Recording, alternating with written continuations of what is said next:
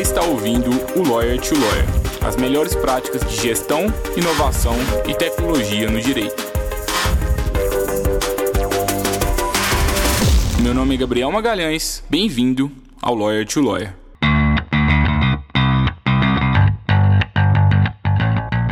Esse podcast é oferecido pela Free Law, a forma mais segura para que o seu escritório de advocacia contrate advogados online e sob demanda. E eu sei que talvez você nunca pensou nessa possibilidade, mas agora você pode realizar parcerias com advogados especializados em qualquer área do direito, de acordo com a sua necessidade.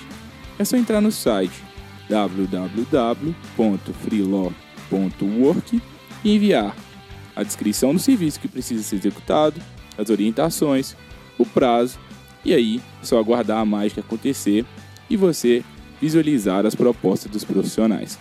Faça parte agora da nossa comunidade e aumente o portfólio de serviços jurídicos que o seu escritório oferece aos seus clientes. Olá, advogadas, olá, advogados, sejam bem-vindas, sejam bem-vindos a mais um Lawyer to Lawyer da Freeló. Meu nome é Gabriel Magalhães e é um prazer estar aqui com vocês novamente. No episódio de hoje, nós faremos uma análise empírica dos impactos da tecnologia, tanto na advocacia quanto no ensino do direito. E aí a gente vai trazer uma profissional que eu já vou apresentar para vocês, que coordenou uma pesquisa com 403 escritórios de advocacia do Brasil, para saber o quão inseridos esses escritórios estavam na tecnologia o que, que eles descobriram nessa pesquisa, como que esse levantamento foi feito, será que os escritórios do Brasil estão preparados realmente para investir em tecnologia e também para inovar? Qual é o impacto dessas tecnologias no ensino jurídico? Será que ainda vale a pena fazer direito com tantos advogados que estão se formando? Será que os robôs eles vão acabar com os advogados? Quais são as novas profissões que vão surgir no direito? Eu tive o prazer de debater todos esses temas com a Marina Pfefferbaum. Ela é doutora, mestre e graduada em Direito pela Pontifícia Universidade Católica de São Paulo. Ela também é learner designer, professora, coordenadora da área de metodologia de ensino e também do Centro de Pesquisa e Ensino e Inovação da FGV Direito São Paulo. Ela também tem uma atuação em linha de pesquisas, tanto em direitos humanos quanto no sistema jurídico africano, no ensino jurídico brasileiro e também sobre métodos de ensino e tecnologia. Na FGV Direito São Paulo, ela também coordenou o Observatório do Ensino de Direito e cursos de pós-graduação Lato Senso. Ela também foi professora da pós-graduação nas disciplinas de metodologia científica e internacionalização das áreas jurídicas. Ela já publicou e organizou diversas obras sobre direitos humanos, ensino jurídico e metodologias participativas de ensino, além de ministrar cursos de formação docente pelo Brasil.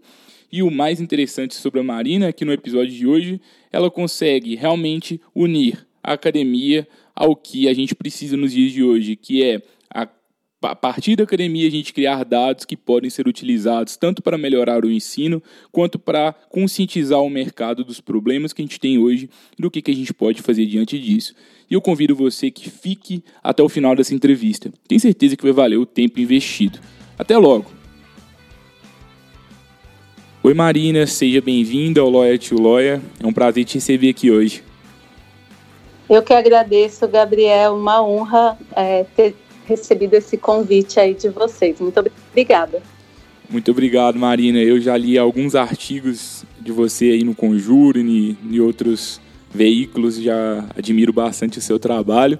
E eu estou muito curioso para saber sobre essas pesquisas que você lidera e sobre inovação e, e tecnologia. É, o que, que você mais. Conta um pouquinho né, para os colegas ouvintes um pouco mais sobre essas pesquisas que, que você conduziu e o que, que você aprendeu com essas pesquisas? Ah, legal. Bom, primeiro, boa tarde ou bom dia a todos, todas que estão ouvindo. É, a gente tem aqui na escola, na Fundação Getúlio Vargas, feito muitos trabalhos para entender um pouco como é que tem funcionado o mercado jurídico de fato, porque o que a gente sente é uma angústia muito grande para entender o que de fato está acontecendo nesse mercado, quais mudanças que a tecnologia tem imposto, é, que tipo de ferramentas os escritórios de fato estão usando, adquirindo. Então, parece a sensação que a gente tem de ouvir, conversar com muitos escritórios, é que é, isso é uma definição que uma aluna minha falou uma vez, assim, parece que você vai tomar um copo de água e vem um hidrante na sua cara, assim, porque é tanta informação, é tanto serviço, é tanta oportunidade que os escritórios ficam muito perdidos, assim, em onde navegar e como navegar. É, diante de toda, todas essas informações. Marina, desculpa te interromper, mas é, quando eu comecei a estudar sobre direito e tecnologia, eu fui a um evento no, no Lawtech Conference do, da, da Startse, e aí tinha tanta tecnologia, eu saí do evento e falei assim, nossa, eu quero aplicar, eu quero usar alguma coisa. E aí eu realmente eu não consegui encontrar nenhuma solução que, que adaptava na minha realidade na época. Exatamente, é isso a angústia, eu acho que de muitos escritórios, enfim, e de, das pessoas que têm que tomar a decisão, ou porque o cliente também pressiona, ou porque, enfim, acha que está perdendo alguma coisa. Mas, enfim, é, é um mercado realmente que está em transformação.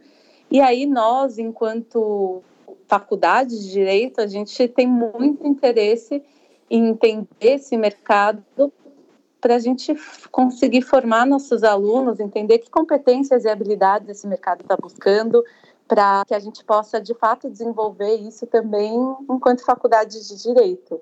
E aí um pouco a gente vai falar mais adiante sobre isso, mas é, a pesquisa em si, ela foi para entender qual que é o grau de inserção tecnológica dos escritórios. Será que os escritórios hoje estão preparados para receber tecnologia? Então é um passo até um pouco antes de entender como esses escritórios têm feito gestão de conhecimento. Porque a gestão de conhecimento, que é por exemplo, como você salva o seu documento Word, o seu minutário, por exemplo, 2019.02.03. Isso já é um tipo de gestão de conhecimento. Então, a forma como você organiza esse minutário, essa documentação do escritório, ela é o primeiro passo para receber tecnologia.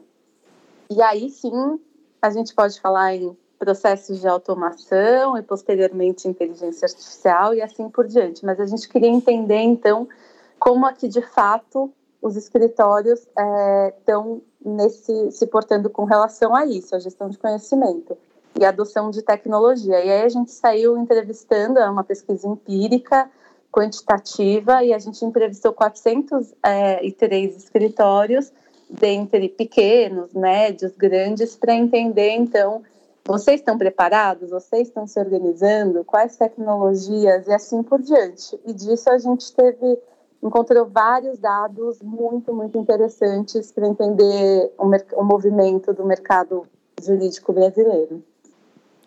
Muito, muito legal. É, e assim, uma, uma, coisa que, que me chama atenção, Marina, é que você é de, umas, é de uma das, das faculdades de direito mais respeitadas do país.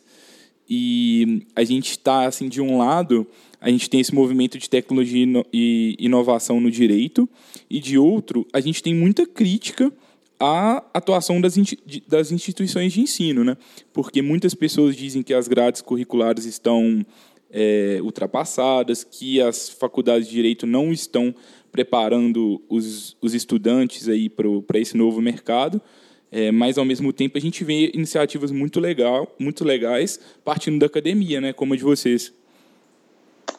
É, isso é uma discussão muito interessante de como as faculdades, então, devem preparar para esse mercado em tanta movimentação, em que tarefas repetitivas vão ser altamente substituídas por máquinas num primeiro momento e a colocação de, de funções a gente fala, não é que ah, o direito vai acabar. Não, não é isso. As funções que os advogados fazem é que vão modificar. E aí, nesse, nesse contexto, a gente tem hoje mais de 1.400 cursos de direito. Então, é, é, é, o direito é uma profissão que os dados mostram, ela ainda é a profissão nos últimos anos, ela é a profissão mais buscada E aí a gente se pergunta por que será que as pessoas estão indo, continuando aí ou voltando para as profissões mais tradicionais, talvez isso tenha a ver também com tecnologia. E 2% de todo o alunado brasileiro é, são estudantes de estudantes universitários são estudantes de direito. Então a procura por essa profissão é muito grande.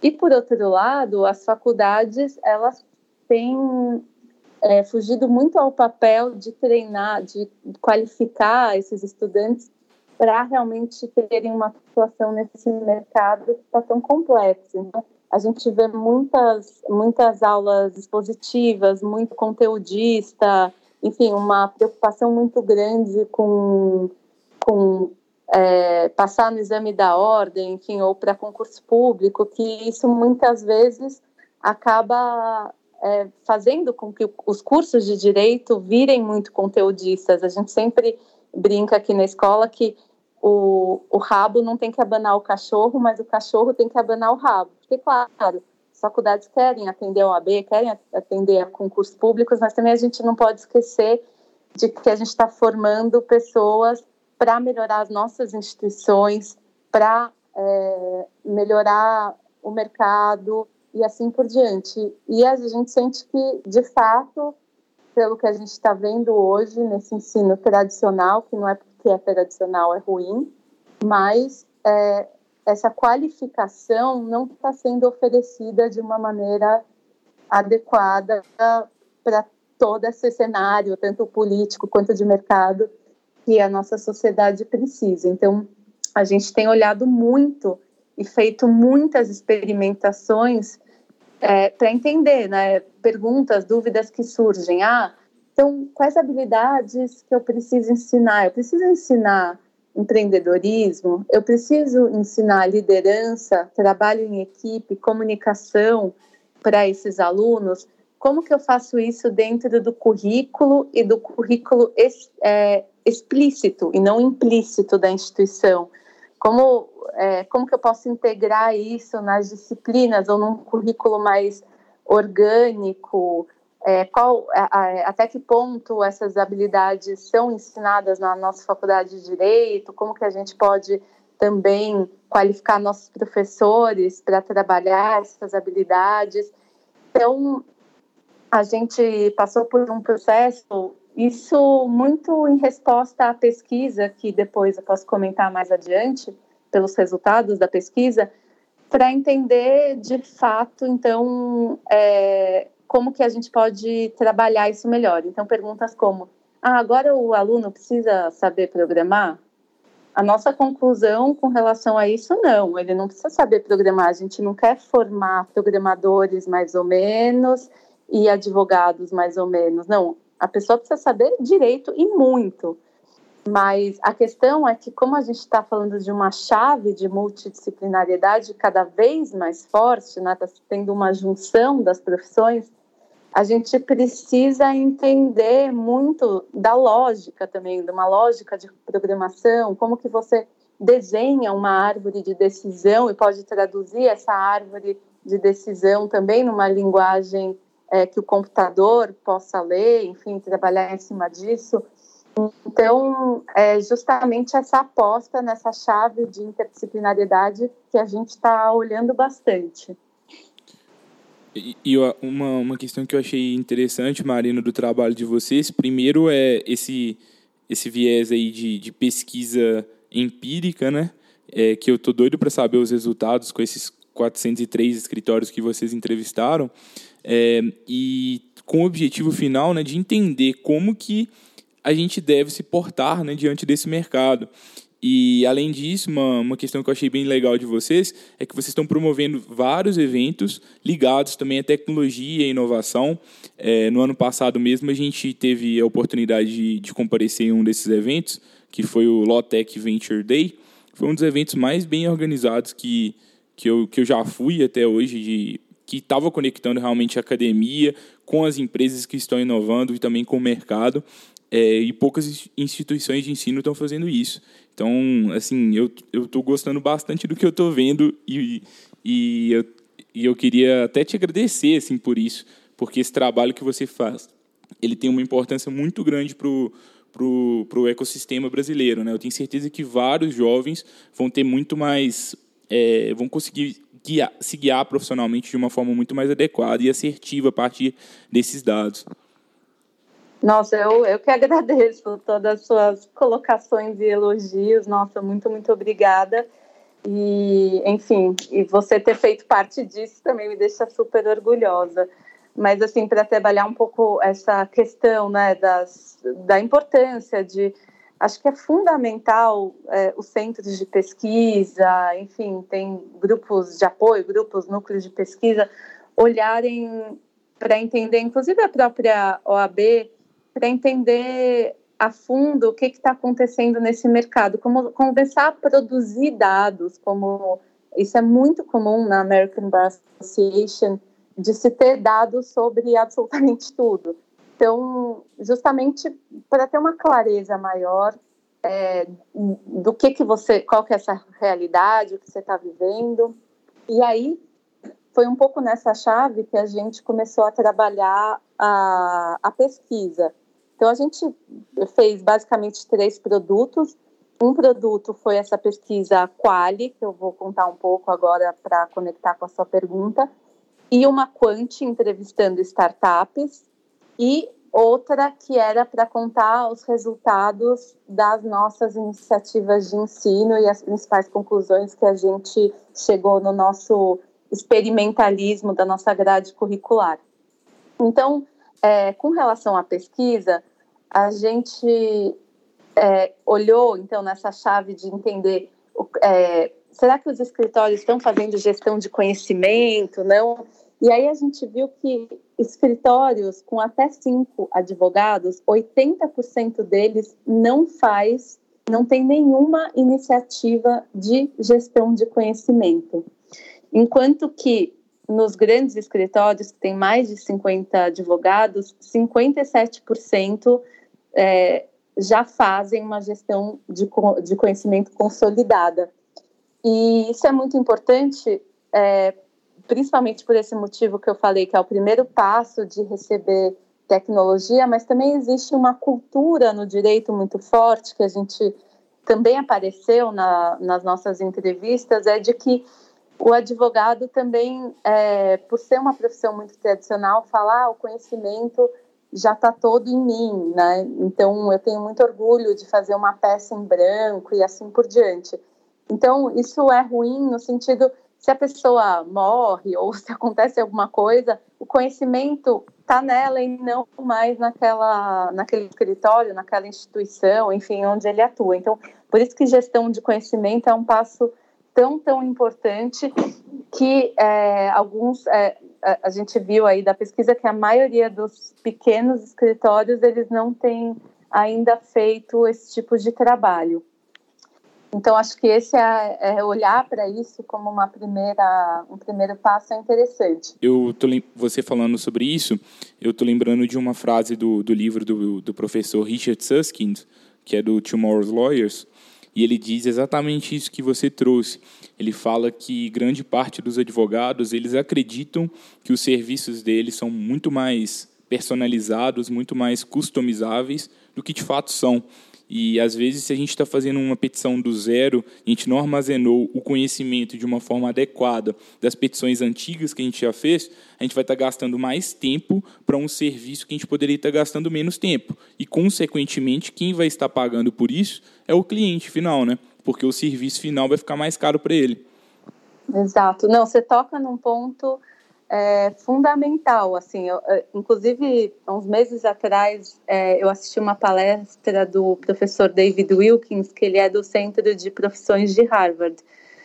E ele trouxe exatamente isso que você está é, tá falando, assim, que ele diz muito que no futuro é, a, o que vai contar muito não é em termos de qualidade, os escritórios vão estar tá muito similares. Então, eles vão é, ter materiais de conhecimento, de peças, etc., num nível muito bom. o que vai diferenciar cada escritório é, é, o que eles chamam de user experience, ou seja, é marca, branding também, marca, ou seja, e também qual é essa experiência em ser um cliente de um escritório X ou Y. Então, é um pouco isso que você trouxe. E aí, é, para continuar a falar um pouco do que a gente achou de super interessante na pesquisa, é que quando a gente perguntou também sobre, aí no caso, uso de tecnologia e geração automática de documento por tamanho de escritório, também chama a atenção que pequenos escritórios não, não usam, é, 83% não usam geração automática de documento e grandes escritórios é, com mais de 50 advogados já usam a, é, essa geração, essa automação de documentos. Isso mostra é, que é uma coisa que às vezes não é tão óbvia, mas apareceu claramente. Claro, grandes escritórios eles estão investindo mais em tecnologia, talvez porque eles tenham de fato mais recursos tanto recursos humanos da, do aprendizado, da inserção da tecnologia, como também recursos financeiros para investir nisso. Mas uma coisa interessante é que a gente vê também um movimento de quem tem puxado muito a tecnologia é, são bancos que têm investido bastante e é, empresas que estão começando a internalizar de novo os seus serviços, né, que antes elas terceirizavam para escritórios, principalmente de demandas repetitivas, etc., estão voltando a internalizar isso pode até ter um esvaziamento né, dos grandes escritórios, enfim, de escritórios, por conta desse movimento aí das próprias empresas.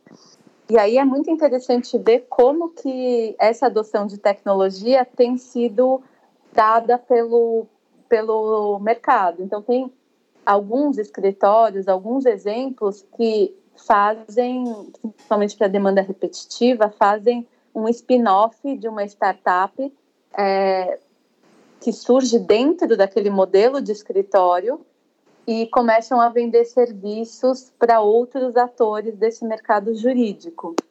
Outra forma que os escritórios têm atuado com as Lawtechs, Legaltechs, é em forma de parceria. Então, é, você, você contrata, ah, essa parte eu vou contratar a Lotec X para fazer automação, a Y para fazer acordo, a Z para fazer coisas com inteligência artificial, enfim, vão diversificando as startups até para testar, para ver como funciona. E um terceiro modelo também que a gente tem visto é até de intermediação, porque às vezes uma Lotec, Legaltech, não tem um especialista é, na área jurídica. São, é um grupo de engenheiros, enfim, tem, ou tem pouco contato com isso. E aí, justamente, é, elas se aproximam dos escritórios de advocacia até e começam a ter eles como intermediários desse mercado. Então, enfim, são modelos que surgem né, de utilização é, dessas legal techs que, tem, que é bem, bem interessante que a pesquisa revela. E isso eu acho que é uma discussão, um ponto é, que a gente vai começar a discutir fortemente aqui no Brasil, que isso já é uma discussão internacional fortíssima, aliás, eu acho que é a discussão do momento, que é a desregularização ou não da profissão jurídica. Até que ponto que a gente vai é, regularizar, enfim, a entrada dessas Lotex, Legaltex, ou não, enfim. E aí nisso a OAB vai ter um papel é, muito importante aí para ajudar nessa comunicação e nessa evolução do mercado e assim por diante. Você tem alguma opinião formada sobre esse ponto polêmico? É, é um ponto bastante polêmico mesmo. É, olha, é uma, é uma questão bem, bem complexa mesmo, né? Porque tem interesses diferentes, diversos, interesses opostos eu, o que eu acho muito importante é a gente ter uma transparência do que está acontecendo no mercado e eu acho que um papel muito importante é, das instituições é oferecer para as pessoas os dados, oferecer com transparência é, o acesso a todo tipo de informação para ter uma clareza nas decisões. Assim, as coisas no mercado jurídico brasileiro ficam, de certa maneira, no escuro, porque, é, enfim, acaba sendo uma briga sem muitos dados, etc. Mas é, é uma discussão extremamente complexa. Existem países que são mais. É, que não regularizam tanto, então se entrar em sites como Do Not Pay Lawyers, você vê que é, na Inglaterra, sei lá, por meio de perguntas e respostas, já soltam petições, enfim, tem várias iniciativas, principalmente com coisas simples como celular, atraso de avião, etc. E, e tem lugares são muito mais regulados, como aqui no Brasil, que tem a inscrição, obrigatoriedade de ter passado no exame da OAB, também nos Estados Unidos, mas realmente o mercado vai ter que se ajustar de alguma forma, porque a gente não pode ignorar também esse movimento da tecnologia que ela tem que servir para ajudar o homem, né? A gente tá, tá com, as pessoas estão com muito medo da tecnologia, claro, tem uma visão que realmente a gente tem que olhar a, a, as causas, é, a desigualdade que vai surgir, etc. Mas a gente também tem que olhar quais são as positividades de tudo isso, de liberar o homem para outras funções. Então, é, é uma situação que a gente vai ter que encarar e debater, envolver vários autores, mas a gente não pode ignorar e frear esse movimento que está acontecendo. É, e eu acho que a gente não pode ter extremos, né? Nessa parte, porque geralmente, assim, os defensores da tecnologia geralmente são muito radicais a favor, então são a favor de tudo, e o lado conservador é contra tudo. Talvez um caminho seja um diálogo maior para a construção de, de uma solução melhor para todos. Eu também não tenho uma, uma opinião formada sobre isso, só que, assim, pela minha visão, é, o, o, pior de tudo é justamente esse, esse, essa questão do, do, radicalismo dos dois lados. Então, mas isso do radicalismo dos dois lados é um movimento que a gente tem visto na sociedade como um todo, né? Então, é, enfim, é, raiz, coxinha, tudo é assim. As pessoas hoje têm uma dificuldade muito grande de dialogar. Então, aquela coisa, ah, se eu então vou te excluir da minha timeline, ponto final. É, não vou conversar com pessoas que não pensam como eu. Esse problema das bolhas que tem surgido também é, pela tecnologia, enfim, né, que você vai se comunicando com pessoas que pensam igual a você. Então, isso tem sido uma marca da nossa sociedade e isso também se clarifica e se demonstra, se revela nesse debate aí entre é, uhum. os conservadores e radicais desse assunto em específico. Mas isso, infelizmente, é uma marca da sociedade hoje. E aí eu acho que é um ponto que a gente tem que refletir muito claramente quando a gente está também na sala de aula com os nossos alunos. É colocar esses alunos para dialogarem, para, enfim, trabalhar comunicação, a comunicação não violenta, para é, é, escuta, escutativa, para é, trazer, enfim, para formar também né, ser humanos melhores, enfim, e trazer essas habilidades que são fundamentais, assim, principalmente para um advogado, para um juiz e assim por diante. É, não, não, muito legal, concordo muito que, que você trouxe. Eu tô lembrando aqui que quando eu estava lendo o seu currículo, eu vi que você já tinha é, escrito também so, é, sobre direitos humanos, né? Deu para perceber agora um pouquinho na sua fala, um pouquinho desse lado também, bacana. É, eu queria saber uma, uma questão, Marina, assim, você acha que no final das contas, assim, fazendo toda essa análise da, de todos esses dados que você coletou, você acha que os escritórios eles estão preparados para usar a tecnologia hoje? Porque assim, eu vi que, pelo que eu entendi, né, os, em geral, os grandes escritórios eles utilizam mais tecnologia, eles usam mais automação de documentos e outras tecnologias ali que estão disponíveis para eles, como resolução online de disputas, que é o foco maior, esse tipo de, de, de empresa que trabalha com contencioso de massa. E, por outro lado, às vezes os pequenos não estão utilizando tanto. Só que, pela minha percepção empírica também, o que eu sinto é que, de um lado, é, a, a grande parte das soluções que existem, elas estão focando mais nesses escritórios grandes do que nos pequenos. E aí os pequenos realmente muitas vezes eles não têm recurso para utilizar. É, o que, que você acha sobre isso? É, bom, acho que isso reflete também muito, não só.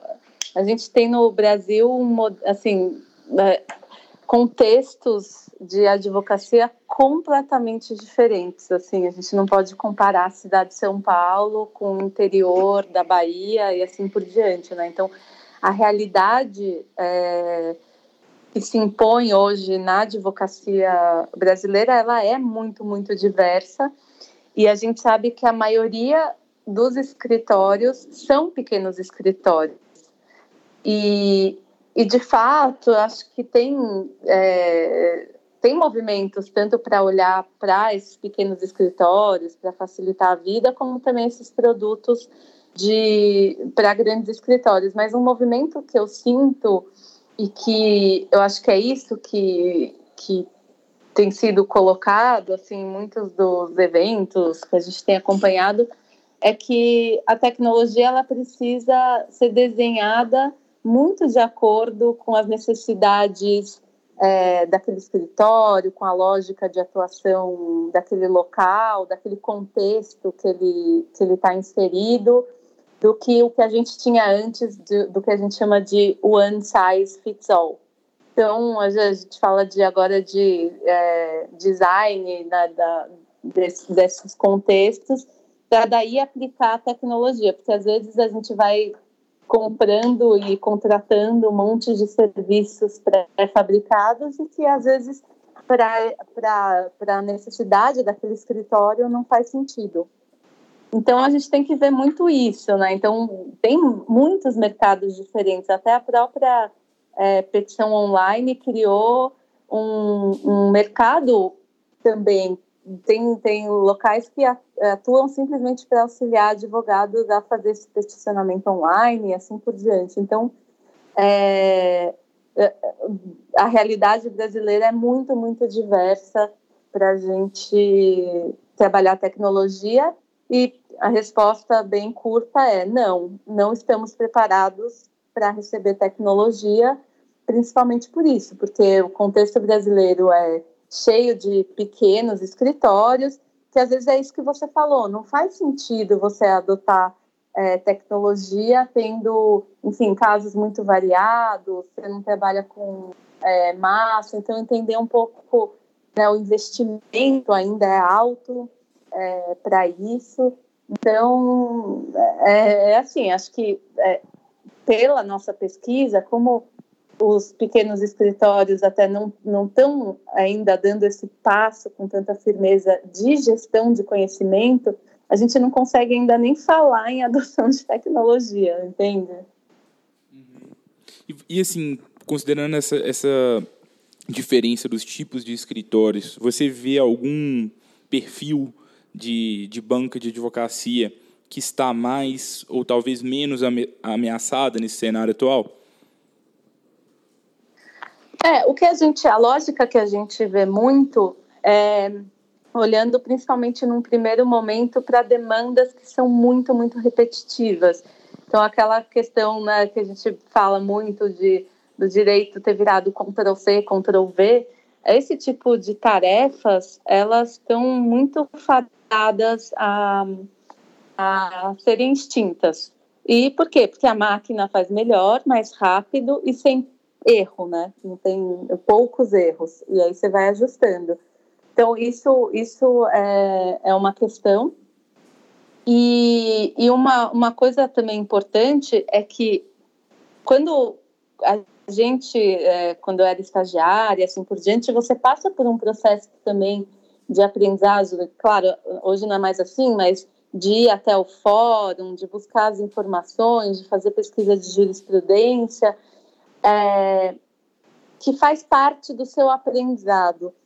E uma coisa que vai começar a ser discutido, inclusive isso é uma discussão muito forte na Escócia e na Inglaterra, é, é que os escritórios não estão mais abertos a é, investir nesse aluno, nesse profissional no começo da carreira porque muito da nossa formação é da de, desse convívio no escritório, da, da aprendizagem, né, da prática profissional no direito. E isso se dá muito nesses primeiros anos. Então, ir fazendo essas demandas repetitivas, enfim, você começa né, com coisas mais simples. E no momento que isso é automatizado ou entra a tecnologia, é, para quem que vai esse custo da formação? Então, tem lugares que já está discutindo que, para além de, um, de se passar no Bar Exam, você vai ter que fazer um ano de curso para aprender a lidar com esse mercado de tecnologias, etc., para daí ter uma qualificação outra, para daí poder ir é, para um escritório. Então, essa, essa discussão de ter essa pirâmide, né, ela vai se, vai se modificar bastante também na base aí para esses estudantes. E aí é isso que a gente está muito preocupado e olhando também enquanto faculdade de direito, como que a gente pode e aí quem que vai suprir isso, né? Tem que ser no ambiente do ensino, da faculdade. Como que a gente pode é, suprir então todos esses esses essa, essa formação inicial que os escritórios, empresas, enfim, órgãos não estão querendo mais é, gastar dinheiro para isso, vamos dizer, investir nesse sentido.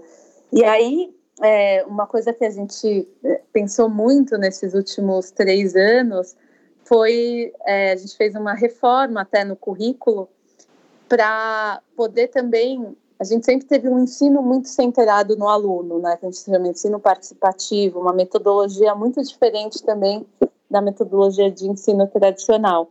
E aí a gente começou a também ter espaços para trabalhar dentro da grade com projetos, projetos multidisciplinares, com atores diferentes, com a realidade, com o mercado, justamente para expor esse aluno, aluna, para todos esses, esses conflitos é, regulação, enfim, todos esses desafios que essa nova realidade da tecnologia, das mudanças, eles impõem. Então, é, um exemplo que a gente trabalhou em uma das disciplinas que era sobre internet, criança, foi justamente ver, por exemplo, youtubers mirins, que é algo muito, muito popular e que as crianças ganham muito dinheiro fazendo vídeos, etc.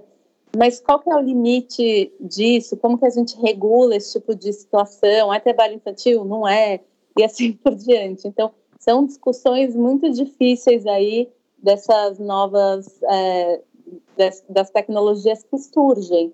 E aí o, o, o, estudante, né, o advogado também precisa estar muito preparado para aprender a aprender, para é, tudo vai mudando muito rápido. Então, como que você tem um raciocínio jurídico muito profundo para conseguir construir é, regulações, enfim, é, de todos esses esses movimentos aí, seja é, impostos pela internet, seja por uma cidade inteligente que quer mudar a forma como usa o transporte público e assim por diante.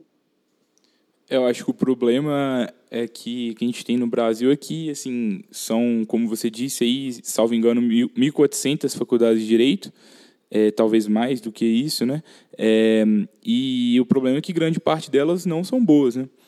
E aí acaba que a gente tem profissionais despreparados que não entendem o básico do que deveriam saber do direito, muito menos de tecnologias e outros métodos aí mais efetivos para resolver os problemas do, dos seus futuros clientes, e aí a gente tem um mercado de pessoas mais despreparadas. E, de outro lado, é, com esse número de, de, faculdades, a gente tem um número cada vez maior de advogados é, que vão estar se formando aí no, nos próximos anos e vão estar integrando esse mercado de trabalho.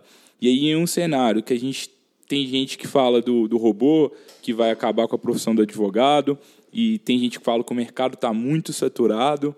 É, você enxerga isso de uma forma otimista, pessimista? O que, que você acha? Ainda vale a pena fazer direito? É, existe espaço ainda nesse mercado aí é, volátil e também competitivo? É, isso é muito importante que você está colocando, porque é, eu nunca vi, fui em tantas palestras que os pais estavam tão preocupados assim, mas é, será que vale a pena meu filho investir em direito, já que é, somos um país com trocentos advogados, muitas faculdades de direito. É, como navegar, como encarar isso de uma maneira que eu possa garantir que tem algum futuro? E, e a grande questão é que sempre tem espaço para pessoas boas, pessoas qualificadas. O cuidado que tem que ter é, é justamente é, se preparar em universidades que são sérias, enfim, que não. É, é, o curso de direito é um curso muito, muito barato, né? Então, ele precisa de um professor e de carteira, é barato para as instituições. Então, ele é um curso que é, é fácil construir, assim, nesse sentido. Então, a gente, a gente precisa pensar muito: será que de fato esse acesso à universidade qualificado? Como que a gente pode melhorar é, esse acesso que é tão importante? A gente dá acesso, mas dá acesso a que tipo de ensino? Né? Um ensino de qualidade ou a gente está vendendo um, um, sonho, uma profissão que nunca vai existir, né? Por, justamente por não ter uma qualidade boa a instituição de ensino. Então, o mercado de direito, de fato, a gente não precisa mais de advogados. Ele está saturado, a gente tem muitos, muitos advogados, mas a gente sempre, sempre tem espaço para pessoas boas e é o que a gente precisa, não só no mercado da advocacia, mas é, no judiciário, no Ministério Público. A gente precisa de pessoas qualificadas, pessoas que estão pensando na instituição, que estão pensando é, em construir uma sociedade melhor e assim por diante. Então, sempre, sempre tem espaço é, para esses bons profissionais. Legal. Muito obrigado, Marina. Acho que muito, muito bacana a conversa com você. Você trouxe muitos dados. A gente sempre gosta de ressaltar aqui na, na Freeló que a gente confia nos dados, no resto é só, é só em Deus que a gente pode confiar. Então é muito bom quando a gente tem é, uma, uma, uma pessoa que já conversou com tantos escritórios de advocacia e realmente conhece esse mercado de forma empírica mesmo. Eu queria saber se você tem algum recado final, tanto para os advogados mais jovens, ou eventualmente os estudantes que estão nos escutando, quanto também para os, para os escritórios de advocacia, tanto os pequenos quanto os grandes. É, eu acho que a questão até só para fazer esse comentário de ah, você é pessimista ou é otimista com a tecnologia, é, eu acho que eu sou depende muito de como você é enquanto pessoa, né? Eu sou uma pessoa otimista, logo eu também consigo ver coisas positivas, mas a gente tem que ter uma visão muito crítica sobre a tecnologia também. Então, eu acho que é um pouco isso de não se desesperar, a gente está num hype, vamos dizer assim, né, desse uso de tecnologia e é, um tanto quanto perdido com relação a isso, mas eu acho que a melhor forma é entender, entender o mercado, buscar o máximo de informação, conversar o máximo possível dessa troca de experiência e agregar. Um movimento muito legal que a gente viu também na, na pesquisa, é que os escritórios pequenos também estão se associando para poderem coletivamente é, e colaborativamente investir em tecnologia de um jeito interessante. Então isso também é um movimento bem bem legal assim do mercado é, de ter essa colaboração, enfim, para esse empoderamento, vamos dizer assim, né? E é isso. Acho que quanto mais a gente conhece, menos medo a gente sente. É um pouco isso. É, sobre isso do, dos escritórios de escritórios pequenos, a gente vê muito isso na Freeló, até porque o nosso modelo de trabalho é o perfil majoritário dos nossos clientes atualmente.